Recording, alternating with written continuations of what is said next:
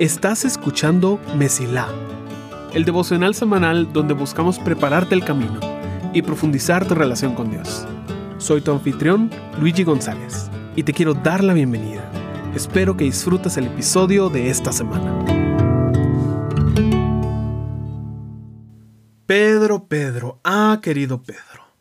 Hay pocos personajes realmente con los cuales nos identificamos tanto como Pedro. Por esa razón estamos dedicando todo el mes de julio para hablar de momentos trascendentales que transformaron a nuestro querido pescador. La semana pasada hablamos del momento en el cual Jesús lavó los pies de los discípulos, el momento que le enseñó humildad a Pedro. Y hoy vamos a dar un paso atrás en el tiempo. Y vamos a visitar un momento impresionante para nuestro buen amigo. No hablamos a menudo de este momento por la carga teológica que trae y lo complicado que parece ser. Pero hoy vamos a hablar sobre la transfiguración. Mateo lo escribe así. Seis días después, Jesús tomó a Pedro y a los dos hermanos Santiago y Juan y los llevó a una montaña alta para estar a solas. Mientras los hombres observaban, la apariencia de Jesús se transformó a tal punto que la cara le brillaba como el sol y su ropa se volvió tan blanca como la luz. De repente aparecieron Moisés y Elías y comenzaron a conversar con Jesús. Pedro exclamó, Señor, es maravilloso que estemos aquí. Si deseas, haré tres enramadas como recordatorio, una para ti, una para Moisés y la otra para Elías.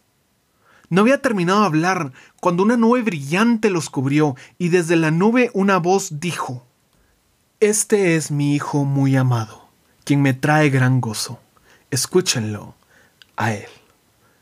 Los discípulos estaban aterrados y cayeron rostro en tierra.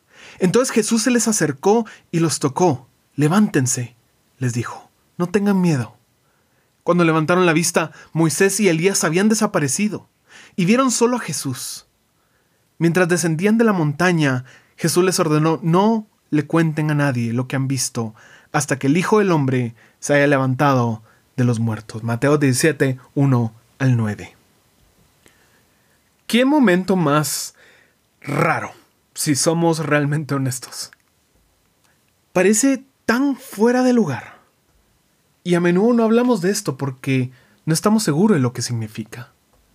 Pero no es nada extremadamente complicado. Estas tres personas, Pedro, Juan y Santiago, que acompañaron a Jesús necesitaban ver esto.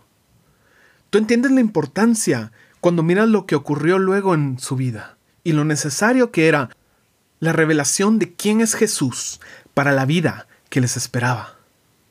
Pero Pedro, nuestro amigo Pedro, es el único que habla, especialmente en este momento donde todos parecen estar callados y donde está ocurriendo algo tan extraño. Y para entender realmente por qué él ofrece construir altares, tenemos que recordar que Pedro, antes que nada, era judío. Bueno, ¿en qué importancia tiene eso? Porque este momento es el momento. El momento en el cual se cumple todo lo que te han enseñado a esperar desde pequeño. Tu vida como judío ha sido esperar al Mesías y has escuchado de todos que es la esperanza que los mantiene vivos. Y en este momento se cumplen ante tus ojos todo lo que tu pueblo ha esperado. Jesús, el Mesías, Hijo de Dios, se revela en toda su gloria ante ti. Lo acompañan representantes de la ley y los profetas para que entiendas que en Jesús se cumple toda la historia de tu pueblo, la historia de la humanidad. ¿Qué haces en un momento así? ¿Qué expectativas tienes de ahora en adelante que has visto esa esperanza manifestarse? Es realmente la culminación de tu vida. Así que tal vez esperas que en este momento Dios te llevará con Él. Recuerdas lo que tus antepasados respetados han hecho y ofreces construir un altar para conmemorar la ocasión. Lo ofreces no solo porque te impresiona el momento, sino porque esperas quedarte en ese momento el resto de la vida. ¿Quién quisiera bajar de esa experiencia de montaña? Luego ocurre algo más maravilloso aún. Escuchas una voz. No miras de quién viene. Parece provenir de la nube brillante que de repente te rodea. Este es mi Hijo muy amado, quien me da gran gozo. Escúchenlo a Él. Y en ese momento entiendes quién está hablando. La confirmación más segura del ser que has adorado toda tu vida. No es un profeta, no es un maestro de la ley, es Dios mismo quien te habla en este momento y te confirma que el personaje que has esperado por siglos se encuentra por fin enfrente tuya. La realización es maravillosa, pero la revelación de la voz te llena de terror, porque sabes delante de quién te encuentras y no puedes evitarlo. Caes al piso. Y es entonces cuando el Ser Perfecto, el Hijo de Dios, se acerca a ti y te dice, no temas, levántate. ¿Te atreves a ver ese momento maravilloso otra vez? Al Jesús revelado y acompañado de las figuras más respetadas de la historia.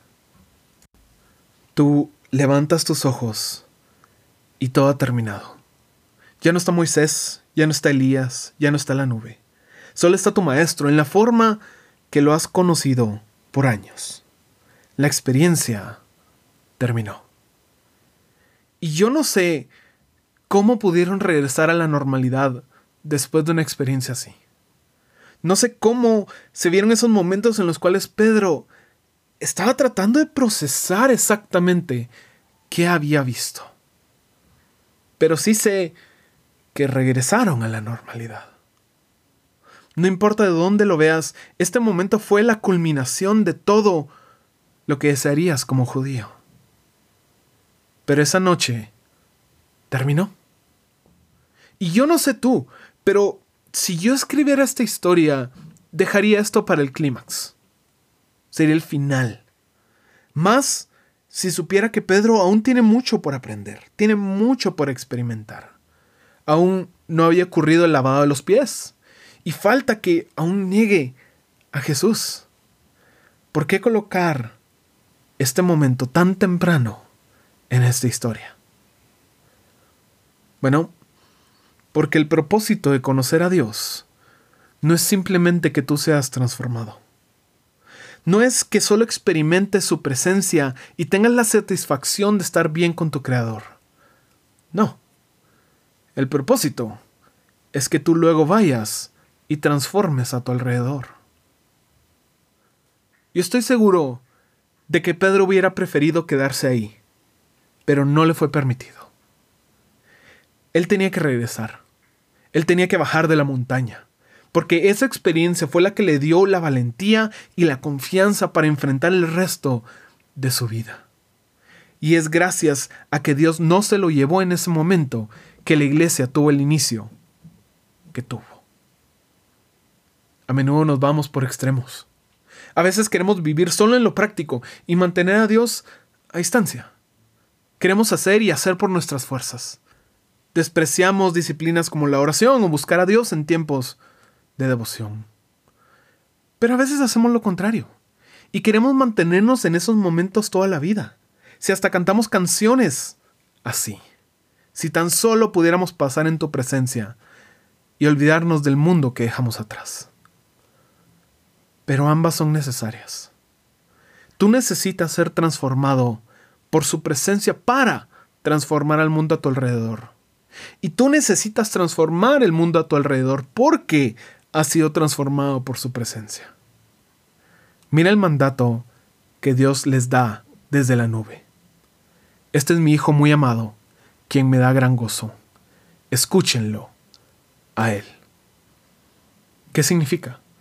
que hay cosas que escuchar, que hay cosas que hacer, que Jesús nos ha dado una misión para cumplir durante nuestra vida, que nuestro tiempo aquí no nos pertenece a nosotros mismos.